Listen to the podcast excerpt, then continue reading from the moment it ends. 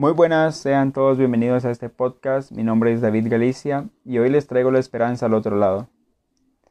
Hablaremos sobre las consecuencias y la causa de la migración con una pregunta central de cuál es el objetivo de las personas migrantes y a qué se pueden enfrentar en este proceso.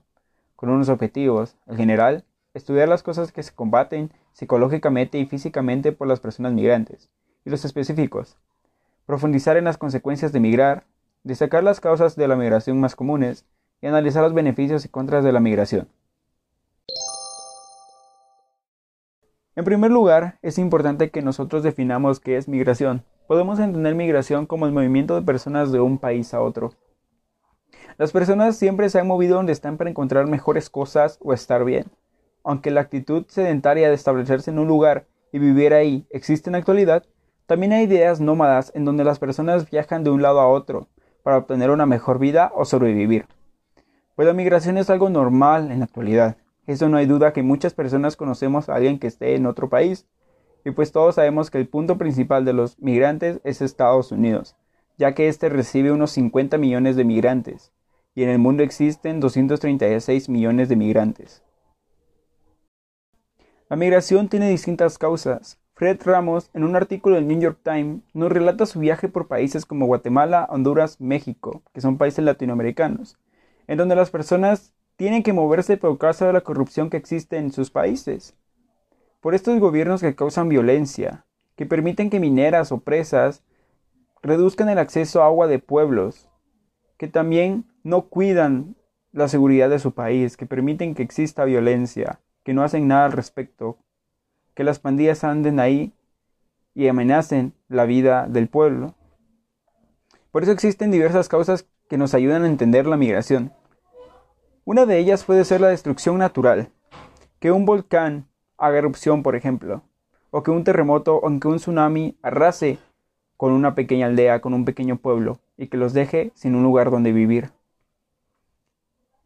cabe mencionar también el asilo político, en donde un gobierno opresor y violento quiere atemorizar a sus ciudadanos. Igualmente, cabe la migración cultural, pues las personas siguen buscando mejores oportunidades que en su país no pueden encontrar. Algo así pueden ser los jóvenes que se están migrando a otros países para poder tener una mejor educación. También existen tragedias en donde niños pequeños, adolescentes o otras edades tengan que mudarse de país para poder irse con otros familiares, ya que su familia no puede cuidar más de ellos en este país, o la misma violencia les ha arrebatado a esta familia. Esto también es migración. Lo bélico. Lo bélico siempre está presente y es una gran causa de migración. La guerra y las pandillas hacen que las personas tengan que salir huyendo para poder sobrevivir. Toda acción tiene su reacción, y la migración tiene esto mismo. Tiene distintas consecuencias. Nahum Montagut, un psicólogo, nos cuenta las siguientes. Pueden existir las psicólogas, que causa daños.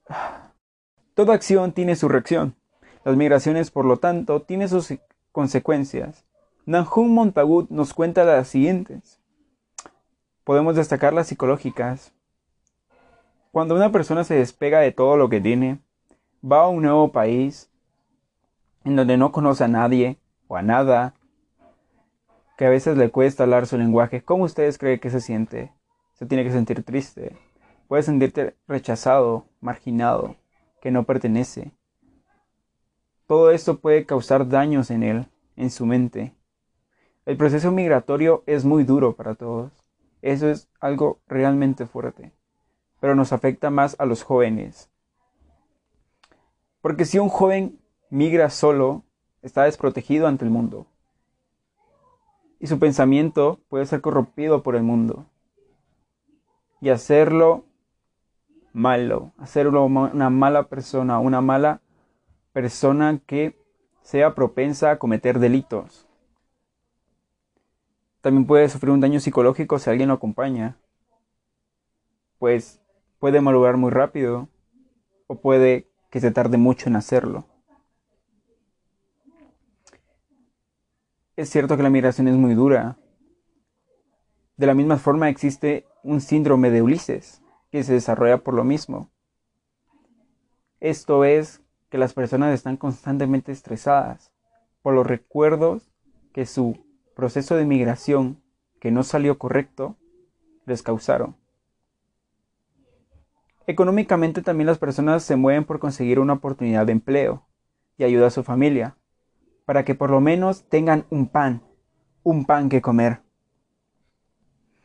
Las personas migrantes van a otros países no a dirigir empresas, sino a hacer las actividades que las personas del país al que llegan no quieren hacer. La migración también causa una disminución de competencia laboral en el país que dejaron. Eso es bueno para las personas que nos quedamos. De la misma forma, las personas emigrantes, como les mencioné, no van a trabajar bonito, no van a hacer las cosas de un jefe, de alguien que gana mucho dinero. Van a hacer trabajos despreciables y mal pagados. Y claro que los empresarios del otro país les beneficia esto, porque por mala paga están haciendo un trabajo. Cabe mencionar también que las personas dentro del país al que llegan pueden recibir o no a las personas, a los migrantes. De aquí pueden hacer la xenofobia, porque estas personas creen que las personas migrantes llegan a contaminar su país.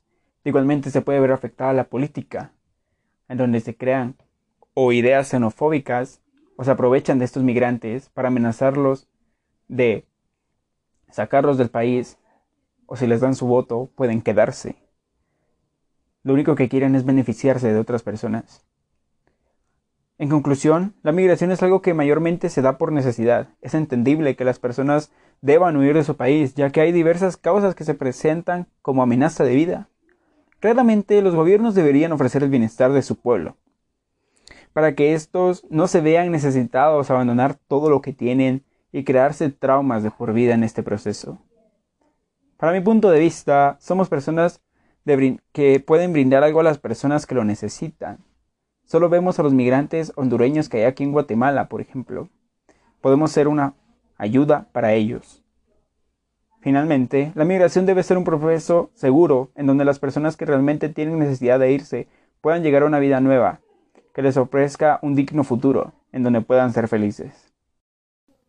Hasta aquí el podcast de hoy. Espero que les haya gustado. Nos vemos otra semana. Espero que este podcast haya sido reflexión para ustedes respecto a sus actitudes, respecto a las consecuencias, a las causas que pueden tener migrar, cómo estas personas se ven afectadas no solo psicológicamente y traumadas de por vida, sino también el desprecio que pueden llegar a pasar, que todo ese proceso pueda servir o pueda no servir.